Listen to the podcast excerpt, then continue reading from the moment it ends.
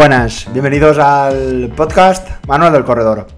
¿Qué tal? ¿Cómo has llevado esta entrada al mes de septiembre, el mes de las nuevas iniciativas? Eh, uno de los meses en los que, bueno, pues uno empieza otra vez con esos hábitos, con esas rutinas, eh, y bueno, dentro de esas rutinas que a todos nos gusta tanto, está el hábito de, correr, ¿no? Y bueno, yo la verdad que, que lo noto en el ambiente, ¿no? A partir de la, semana anterior, ya que era la última de agosto y esta que ha estado eh, primeros de septiembre, bueno, veo a la gente con muchas ganas ya de pensar en nuevos objetivos, la verdad que con mucho trabajo. Eh, yo siempre digo que un entrenador, creo que su temporada alta sin duda es la primera quincena de, septiembre y la primera quincena de, enero, ¿no? Yo creo que ahora mismo son semanas frenéticas, son semanas muy, muy potentes de, carga laboral, pero bueno, eh, es lo que hay. pero bueno, tranquilos que a vosotros no, no os abandono, que yo eh, semana tras semana. Vamos, en agosto ya sabéis que no he parado. Y bueno, hablando de los episodios de agosto, la verdad es que muy contento. Eh, tengo que decir que los últimos episodios han tenido una, una acogida brutal. La verdad que he recibido eh, muchos mensajes de, bueno, pues de cada uno de vosotros, de los oyentes, que os ha ayudado, porque ya sabéis que a mí me gusta todo que sea muy práctico y poco técnico, por decirlo así, y creo que ha ido muy, ha ido muy bien. Pero bueno, dentro de los hábitos ¿no? que entramos dentro del mes de septiembre, si recordáis, hicimos una colaboración eh, con Turismo Asturias, esa comunidad tan fantástica que en los episodios de, primavera estuvimos analizando, si recordáis, aquel GR109 con algunas de sus 27 etapas, que vamos, que estuvimos analizando algunas de las más peculiares, algunas de las más bonitas. Eh, yo os voy a volver a dejar esa, esa web de Turismo Asturias porque estoy completamente seguro que alguno de vosotros eh, ha estado eh, estos días de, agosto, estos días de vacaciones, eh, compartiendo, caminando estos, estos senderos tan bonitos y tan fantásticos que son estas, estas rutas que hay, que hay en Asturias. Pero bueno, esto continúa y yo creo que aún hay mucho por comentar. Vamos a continuar con esta colaboración con Turismo de Asturias. Yo la verdad que encantado de poder nombrar y, de, y poder continuar, ¿no?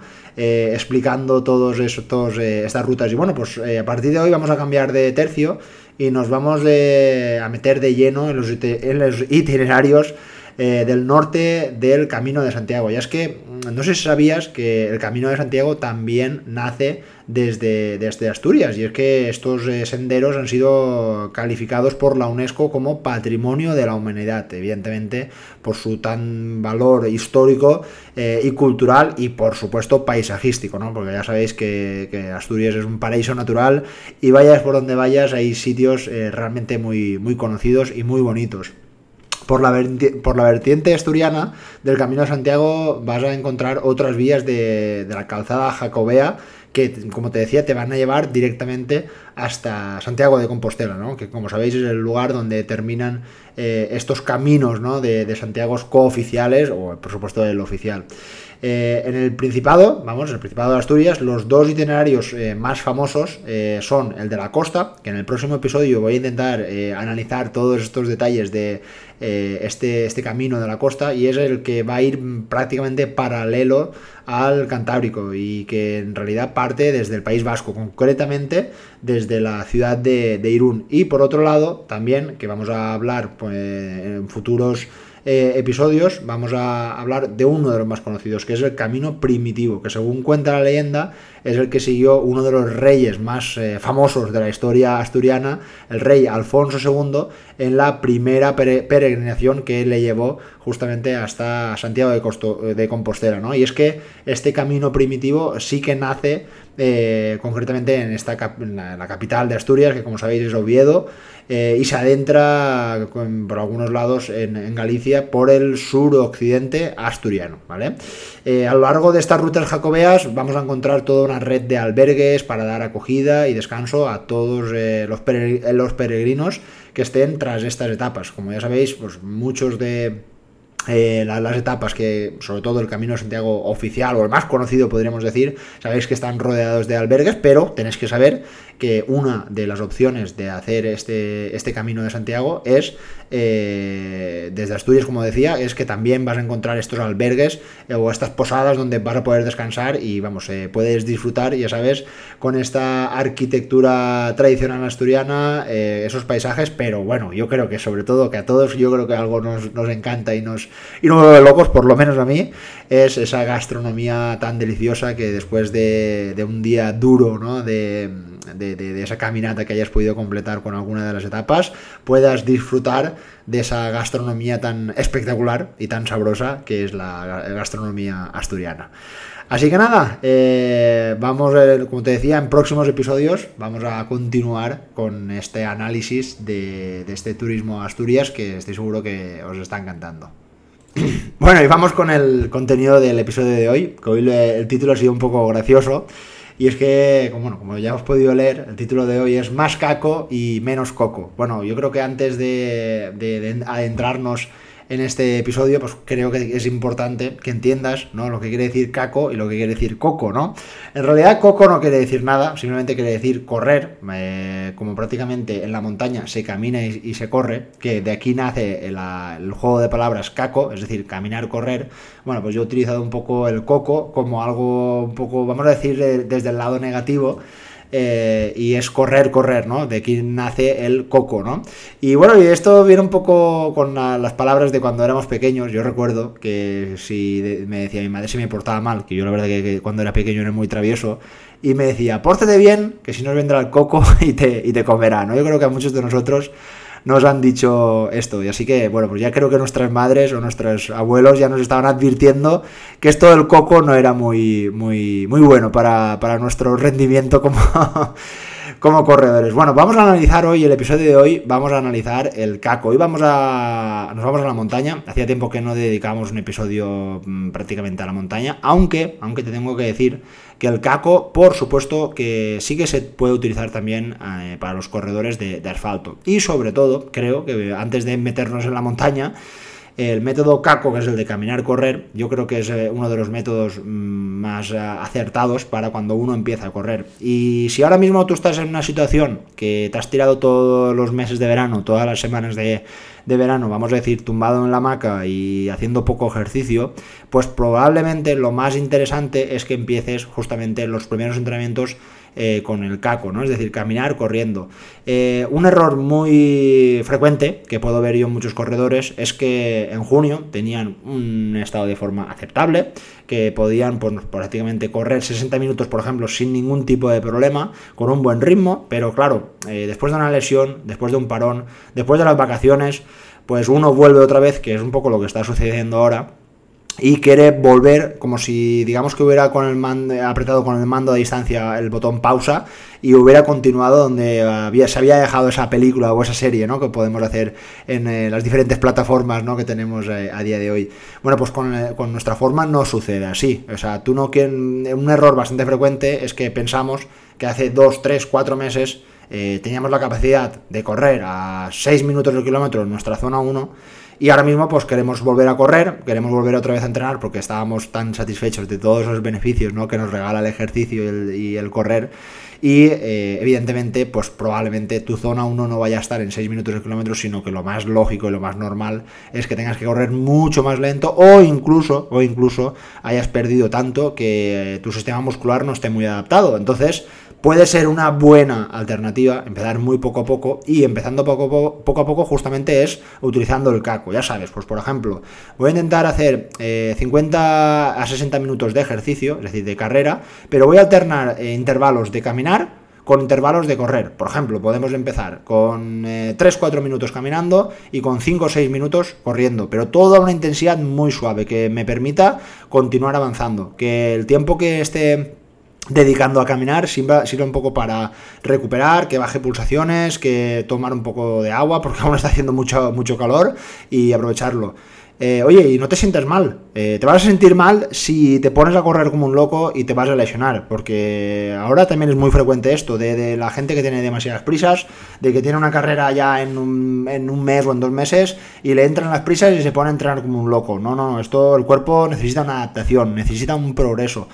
Así que no subestimes el que si ahora empiezas a correr o ahora, por ejemplo, te estás iniciando, por supuesto, en el mundo del correr, que el caminar no lo utilices como algo negativo o algo como que puedas pensar, qué mal estoy, que, vamos, no, que no, sirvo ni para correr. No, no, es que el cuerpo necesita, como te decía, una progresión, una adaptación. Entonces, muy importante el utilizar este, esta metodología para poco a poco que el cuerpo se vaya adaptando y probablemente si has tenido un pasado deportivo es muy probable que en poco tiempo ya puedes hacer eh, volver esos ritmos de, zona 1 que, te estaba, que te estaba diciendo. Es probable que en los últimos días o la semana pasada, es muy probable que hubieras visto alguno de los múltiples vídeos que se han subido de la, una de las carreras más famosas de montaña, o la que más, podríamos decir, que ya sabes que es UTMB, Ultra Trail del Mont Blanc, y bueno, pues uno puede pensar eh, al ver esos vídeos que la gran mayor parte de esos vídeos se hacen corriendo, ¿no? Se ve que, pues bueno, esos corredores de élite tienen la capacidad de poder correr en cualquier tipo de, cuestas y realmente a una velocidad muy alta. Entonces, uno casi inconscientemente, cuando se va a la montaña, pues claro, lo que piensa es en correr, ¿no? Entonces, eh, subestimamos, como decía, o perdemos esa ocasión de eh, entrenar algo que yo creo que mm, yo me atrevería a decir que el 80-90% de todos los corredores, en el cual yo me incluyo, eh, hacemos mucho o utilizamos mucho en las carreras por montaña. Y es justamente la herramienta de caminar, ¿no? Mm, ¿Por, qué? Bueno, pues porque caminando se llega muy lejos. Tenemos la capacidad de poder mm, controlar una intensidad mucho más baja y que nos permita continuar avanzando. Está claro que a ciertas pendientes, dependiendo del estado de forma de cada uno, estas pulsaciones o esta intensidad va a ir aumentando y claro, como ya hemos hablado en muchas ocasiones en los episodios de las intensidades, eh, esto hay que controlarlo porque todo tiene una duración y todo eh, eh, hay, que entrenarlo, por supuesto. así que, vamos, puede que ya sea en algún entreno o, carrera, puede que hayas empezado corriendo en las primeras rampas que estaban en el recorrido, porque evidentemente energía te sobraba. Pero poco a poco esta energía que te estaba comentando se ha ido eh, acabando, ha ido disminuyendo y en los últimos kilómetros ya es que no corras, es que ya ni siquiera podría atreverme a decir ni que caminas, ya te estás arrastrando y estás utilizando el caminar o el andar como algo para mm, prácticamente subsistir y llegar a la línea de meta. Y yo no quiero que llegues a esa, a esa acción. Tienes que entender que el andar o el caminar es una herramienta muy válida tanto en entrenamientos como por supuesto en competiciones. Yo creo que esto es algo que se debe de entrenar y se debe de entender como algo muy eh, práctico y eficiente. Yo creo que esta es la palabra clave para utilizar eh, el caco, ¿no? El, caminar va a ser que mm, seamos mucho más eficiente y podamos ahorrar la energía de, muchas eh, formas. A modo anecdótico, yo recuerdo una vez que vino aquí en Denia eh, donde yo resido, vino un grupo de, corredores. Oye, que queremos entrenar contigo. Eh, venga, va, pues vamos. Y, aquellos corredores estaban preparando una carrera de 100 kilómetros, ¿no? Eh, y vinieron aquí para, bueno, para compartir un rato unas experiencias y hablar un poco. Y nada más en la primera cuesta, yo me pongo a andar. Y ellos me miran así y me dicen, ostras, ¿ya te pones a andar? Y yo digo, claro, yo ya a partir de la primera cuesta me pongo a andar porque quiero seguir un ritmo uniforme pero es muy pronto, si aún no estamos ni cansados, era como que no lo entendían, ¿no? Y les expliqué, pues bueno, pues que simplemente mm, piensa, yo siempre les decía, piensa cómo vas a afrontar la última subida de esa carrera de 100 kilómetros, ¿cómo la vas a afrontar? ¿Lo vas a hacer corriendo? Pues es muy probable que no lo hagas, eh, muy probable, a no ser que tengas una alta capacidad y que tengas un estado de forma muy alto, eh, dudo ¿no? que lo puedes hacer corriendo. Entonces, ¿por qué te empeñas en, malgastar energía? ¿Por qué te empeñas en correr desde el primer momento si esa herramienta que vas a utilizar tan, tan preciada, ¿no? que es la de andar o caminar, eh, ¿por qué no la utilizas? Y es que, eh, curiosamente, nos pusimos a andar y yo iba a un ritmo más o menos estable, pero es que ellos no, me, me perdían el ritmo, es decir, yo andando eh, les costaba a ellos mantener el ritmo. ¿Por qué? Porque eh, eran corredores eh, iniciados, eran, bueno, iniciados, no hacía mucho tiempo que corrían iban a por su primera carrera de, de 100 kilómetros, pero vamos, que no tenían mucha experiencia en la, en la montaña y no, no, asociaban el que, en el que el caminar pues, podía ser eh, una herramienta que utilizábamos en la montaña. Ellos entendían que si tocaban dos horas por montaña eran dos horas corriendo siempre que se podía, e intentar, por supuesto, estar en esas pulsaciones bajas. Pero no utilizaban esa técnica ¿no? de, de, caminar, esa forma de andar tan, eh, tan interesante que podía aportar a estos corredores. Y era curioso, ¿no? Como, que no, podían seguir el ritmo. No es que yo fuera eh, muy rápido, pero no podían. Entonces entendieron que a partir de ese día tenían que trabajar y entrenar esa técnica, esa forma de andar tan, tan relevante y tan importante en las, en las carreras eh, por montaña. Y es que es muy curioso como muchos deportistas que provienen del mundo de la montaña, pues ya sea del, alpinismo o personas que, por ejemplo, eh, hacen mucho senderismo, eh, pienso que tienen una ligera ventaja en las carreras por montaña respecto a los corredores que provienen del asfalto. Y curiosamente es por esto, ¿no? Eh, creo que son personas que están ya muy acostumbradas a estar a un movimiento de baja intensidad, pero, pero, durante mucho tiempo. Y esto es algo que muchos corredores por montaña fallan. ¿Por qué? Bueno, pues veo corredores que tienen una un volumen de oxígeno muy alto, que tienen mucha potencia, es decir, pues me hacen un test de 2000, me lo hacen súper rápido, pero cuando nos vamos a la montaña, ese rendimiento va decreciendo conforme van pasando los kilómetros. Y esto es debido a que estos corredores no se saben mover bien en eh, distancias de larga duración. Y esto precisamente es debido por esto, ¿no? Porque eh, no están acostumbrados a moverse durante mucho tiempo, pero a baja intensidad. ¿no? Eh, una persona que, por ejemplo, provenga del mundo del trekking, como te decía, de caminar por montaña, o del alpinismo, o de la escalada, son personas que están muy acostumbradas a pasar una mañana 5, 6, 8 horas eh, por la montaña en hacer una travesía y entonces digamos que están muy habituados a, moverse por, la montaña eh, llevan una muy buena tolerancia por ejemplo con la alimentación con la comida cosa que muchos corredores no la llevan por simplemente por, la adaptación ¿no? que no les produce el, eh, el, correr a alta intensidad, podríamos decir, en espacios cortos de tiempo, ¿no? Entonces es algo que yo creo que es básico. o también el orientarse, que a veces hay muchas eh, personas que no saben aún muy bien orientarse en la, en la montaña y la persona que está muy habituada en pasar mucho tiempo en la montaña, pues creo que es algo, eh, un punto muy a favor, ¿no? Y aquí creo que podemos lanzar un punto a favor eh, cuando yo en muchas ocasiones, en muchos corredores les digo el domingo, por ejemplo, si el sábado han hecho esa tirada larga que ya hemos hablado en anteriores episodios, el domingo creo que es una ocasión perfecta para hacer un trekking, para hacer una caminata. Y si puedes, que hay muchos, sé que hay muchos de vosotros que lo hacéis, eh, compartís esa mañana del domingo con la familia, con amigos. Pero no se trata de estar eh, dos horas y media, que por ejemplo yo pongo 150 minutos de trekking. Pues no se trata de hacer 150 minutos mirando el reloj, a ver cuánto tiempo voy a caminar, a ver cuánto, eh, cuántos kilómetros voy a poder hacer en 150 minutos. No, no, no, no se trata de eso. Se trata de pasar tiempo en la montaña. De no pasa nada si son 2, 3, 4 horas, pero a baja, bajísima intensidad, para que tu sistema muscular se adapte. Eh, yo creo que esto es, mm, podría decir, uno de los grandes eh, pilares, podría, atreverme a decir, que fallan en muchísimos corredores. Pasan muy, muy poco tiempo en la montaña, muy poco tiempo. Eh, está claro que para muchos de ellos, pues evidentemente por eh, el sitio donde residen, por el tiempo en el que trabajan, pues al final se reduce en esas 2, 3, 4 horas, ¿no? que pueden irse el sábado o el domingo por la mañana y ya está, no pisan más la montaña. Entonces, Aquí falta mucho, mucha especificidad. Ya sabes, ese, ese entrenamiento específico que tienes que hacer a lo que te vayas a enfrentar, ¿no? Entonces, entiendo que es difícil, no todo el mundo puede sacar 3, 4 horas, pero mm, sí que sé que eh, una persona que, por ejemplo, mm, quiera pasar el domingo, como decía, con la familia, es una oportunidad perfecta y fantástica de, eh, pues como se dice, ¿no? Matar dos pájaros de un tiro. El poder disfrutar, el poder pasar tiempo con tu familia, con tu esposa o con tu esposo, eh, yo creo que es algo fantástico. Y además estás haciendo, generando un alto beneficio en tu organismo. Así que, vamos, por supuesto, que anima ¿no? a toda tu familia a que te acompañen y, que, vamos, que creo que es algo muy, muy recomendable, como te decía, para, para tu rendimiento. Pero bueno, vamos con eh, una persona que empieza, como te decía, eh, en esos eh, entrenamientos, que está empezando a adentrarse en el mundo de las carreras por montaña, o como decía anteriormente, simplemente en el correr. Y es que creo que los primeros entrenamientos deberían de marcarse como cacos.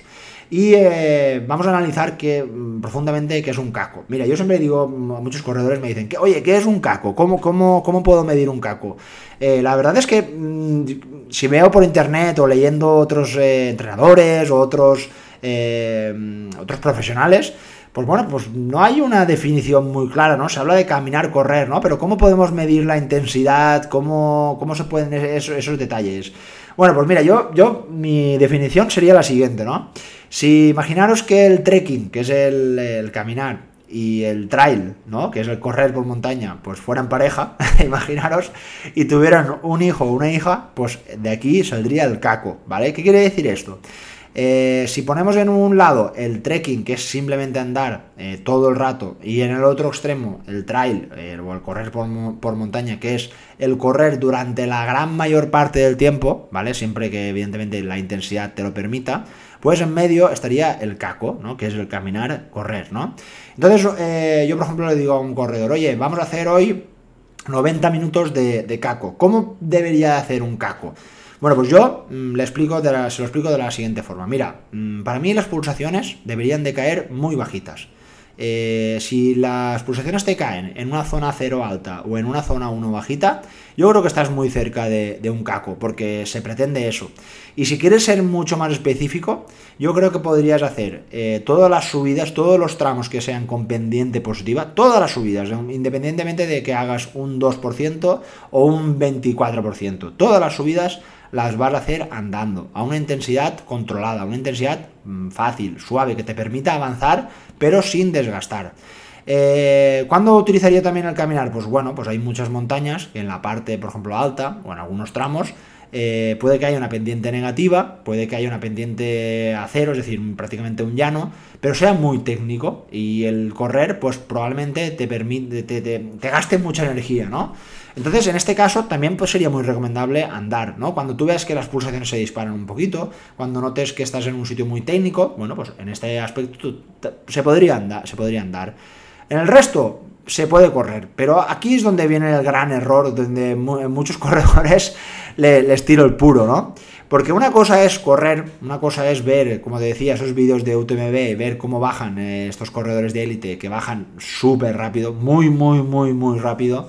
Y la otra cosa que hay que entender es la de dejarse caer. Y dejarse caer mm, ya casi yo no lo definiría como correr, sino que es simplemente que por la propia pendiente que te va a dar la montaña, pues si tú te dejas caer y haces un trote muy suave, prácticamente casi podríamos decir levantando las rodillas, lo, indispensable, lo mínimo posible. Está claro que si tienes una roca por delante o un tronco, pues vas a tener que levantar las rodillas bastante, pero en terrenos eh, fáciles o en terrenos donde no las tengas que levantar mucho, pues si tú te dejas caer, verás, notarás como que las rodillas no, no, no se levantan mucho, ¿no? Y dejarse caer, vas a notar que casi sin un ligero esfuerzo vas a poder eh, eh, descender esa, esa montaña. Es algo perfecto, es algo fantástico para los primeros entrenamientos después de una lesión, eh, para los primeros entrenamientos en una época, por ejemplo, de pretemporada, donde estés empezando esa preparación para cualquier carrera de cualquier distancia, esto no tiene nada que ver.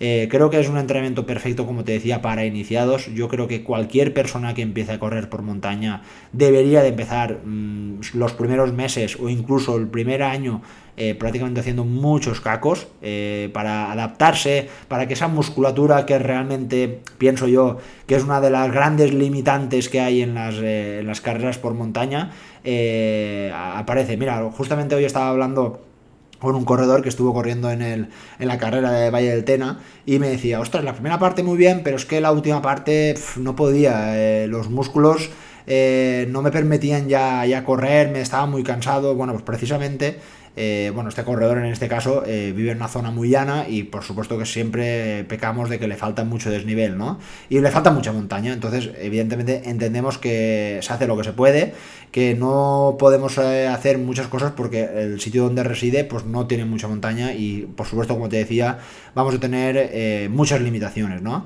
¿Qué es lo que le falta a este corredor según mi punto de vista? A este corredor le faltaba pues prácticamente eso, pasarse mucho tiempo por montaña, ese tipo de carreras como Valle del Tena o por ejemplo Franco, carreras por Asturias, que son carreras muy alpinas, carreras muy montañosas. Eh, realmente lo que hace falta es pasar tiempo en la montaña, pero caminar mucho, eh, eh, hacer cacos largos, de, bien controlados. Y realmente veo que es lo que falta, sobre todo en carreras, muchos corredores que van a carreras de larga duración, donde como otra vez decía y repetía, pasan muy poco tiempo en la montaña. Entonces, eh, ¿Se pueden presentar? Sí, sí, por supuesto que se pueden presentar, eh, pero mm, vamos, eh, entendemos que va a ser un limitante ¿no? en el rendimiento del, corredor. Aún así, si eres un corredor experimentado, vamos, como te decía, no le des la espalda al caco. yo creo que, como te decía, es un entrenamiento muy recomendable y yo probablemente en corredores que hacen distancias muy largas o que se están preparando distancias enormemente largas, como podremos decir a partir de 60-80 kilómetros, yo creo que la gran mayor parte de esos cacos eh, deberían de formar parte en la planificación de estos corredores. Es decir, olvidarse de salir a correr por montaña y a hacer eh, coms y a olvidarse de hacer eh, buenos registros, sino todo lo contrario, el adaptar esa musculatura, el adaptar ese sistema cardiovascular, la única forma en la que lo va a poder hacer es corriendo a baja intensidad y en este caso es el caco, ¿no? Es el caminar, correr. Bueno, y, para acabar el, episodio, me gustaría eh, ser un poco sincero contigo, eh, tú que estás aquí al lado oyendo, y a mí me gusta ser crítico, y a veces soy crítico conmigo mismo. Eh, como sabes, dentro de unas semanas voy a correr, o voy a intentar correr, mejor dicho, la carrera del maratón de Ultra Pirineu. Eh, probablemente va a ser uno de, los años que voy a llegar con menor entrenamiento específico a esta, carrera por montaña, ya que pues, mm, estoy haciendo muy poco desnivel. Eh, como te había dicho, está siendo un año un poco complicado para mí por tiempo, ¿no? Es básicamente no dispongo de mucho tiempo y entonces mm, la forma más rápida para poder entrenar, la verdad que sí que estoy entrenando bastante, pero entrenamientos cortos. Eh, no puedo justamente eso que estaba defendiendo pues eh, no lo estoy haciendo, pero mm, lo entiendo y sé que es por culpa de por mi disponibilidad, ¿no? Entonces, eh, yo me voy a presentar, pero voy a tener que entender de que no puedo empezar esa carrera a una alta intensidad, ni mucho menos eh, intentar hacer una buena marca. ¿Por qué? Porque es muy probable que en la mm, última parte de la carrera, debido a esa poca adaptación, a sobre todo ese, mi sistema muscular creo que va a ser mi gran limitante. Mm, creo que he hecho muy poco desnivel, tanto positivo, pero sobre todo muy eh, negativo, que al final es el que más, el que más desgasta. Y voy a ir con ese hándicap a, la carrera y creo que lo tengo que entender y creo que tengo que ser eh, crítico conmigo mismo de decir, oye, igual no hubiera sido lo más sensato apuntarse a esa carrera. Pensaba que dispondría de un poco más de, tiempo. Aún quedan unas semanas. Voy a intentar sacar un poco más de desnivel en estas semanas, pero sin volvernos locos porque ya el tiempo está aquí y ya sabéis que no hay que hacer locuras, de que no hay que, a veces, porque uno no, no puede llegar eh, intentar meter desnivel a, tope eh, en estas últimas semanas, sino, por supuesto, continuar con la progresión del, del entrenamiento. Me noto bien de forma. Ahora acabo de pasar una semana de de descarga. He podido acudir a mi fisio de confianza a que me haga un masaje de descarga. En principio me dice que todo está bien, que todo está correcto, que mi sistema muscular está, está genial. Se nota, me, ha dicho él que, he trabajado mucho eh, la, capacidad de la fuerza en el verano y ves, en ese punto sí que creo que tenemos un punto a favor. Así que, bueno, pues quería acabar el episodio siendo un poco sinceros y crítico, ¿no? Que a veces yo creo que está bien eh, el sincerarse con uno mismo y aprovechar este, este podcast para confesar a veces que los, entrenadores también a veces hacemos errores y creo que es algo que, debemos, de entender antes de la salida. Igual puede ser eh, utilizar una estrategia un poco más conservadora porque la carrera creo que se me puede hacer muy larga, sobre todo en la parte final. El perfil es una subida muy larga y una bajada muy larga, entonces eh, habrá que tenerlo muy en cuenta eh, y eso. Así que nada, vamos a ver cómo se van desarrollando estas, estas próximas semanas. Bueno, la próxima semana vamos ya por el primer episodio de las preguntas. Ya las tengo ya preparadas. La verdad que he recibido cada vez, todas las semanas recibo entre 5 o 6 preguntas. Ya las tengo seleccionadas, pero yo, vamos, que repito, eh, tú continúa enviando, que si no aparecen en septiembre, aparecen en octubre, pero si, y si no es en noviembre, que esto va para largo y la verdad que hay, preguntas muy, muy interesantes y muy, muy apasionantes. Y bueno, dentro de mis objetivos es intentar eh, buscar una persona para entrevistarla durante una persona al mes. Creo que puede quedar también algo muy, muy interesante y en eso estoy, en el proceso de hablar con esta persona que ya la tengo prácticamente casi atada y faltaría grabar esta entrevista. Así para ir adelantando, para ir diciendo un poco de spoilers para próximos contenidos. Nada, pues eh, espero que afrontes eh, las próximas semanas de, septiembre con fuerza, con ganas y como siempre, mucho ánimo, mucha salud y muchos kilómetros. Eso que nunca falte. Venga, un fuerte abrazo. Adiós.